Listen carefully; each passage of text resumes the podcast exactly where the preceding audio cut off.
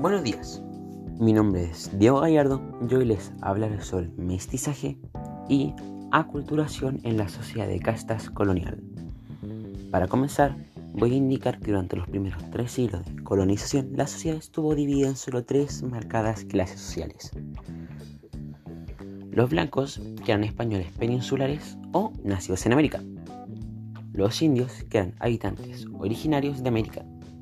Y los negros, que eran esclavos traídos desde África.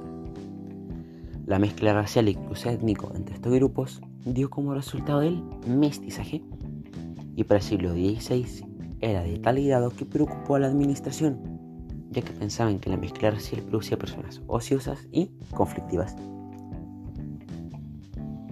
Debido a esto, el régimen colonial español designó al producto de estas mezclas en castas eran una clasificación de las personas según su linaje, pulsa de sangre y el lugar que sus progenitores ocupaban en la sociedad medieval de aquellos siglos, dando así una superioridad a la raza blanca. Además, se creó una legislación en la que se precisaban los derechos y deberes de cada una de ellas. Se designó un total de 16 castas. Las principales eran las primeras cinco.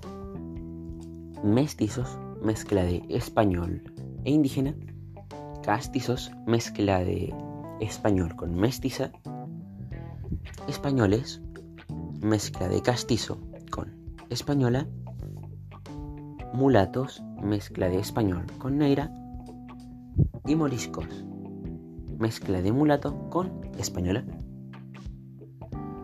Estas cinco castas estaban claramente representadas en los documentos oficiales pero a partir de la sexta no había un consenso, ya que solían variar de región en región y según el momento histórico. Cabe destacar que al principio de la colonia la población española fue en su mayoría masculina. Por cada 10 hombres había una mujer. Esto explica en gran parte el proceso acelerado del mestizaje. Como conclusión, podría indicar que este proceso de aculturación es consecuencia del mestizaje también podría concluir que se trató de un proceso con más de una dirección, además de la americanización española y la hispanización indígena. No podemos olvidar que los esclavos africanos también aportaron con su cultura. Por otra parte, cabe señalar que en varios rincones de América hubieron indígenas que se mantuvieron apartados y que hasta el día de hoy mantienen gran parte de su cultura intacta.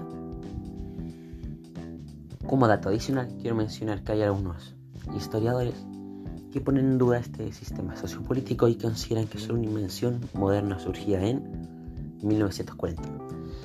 Gracias por escuchar mi podcast. Adiós.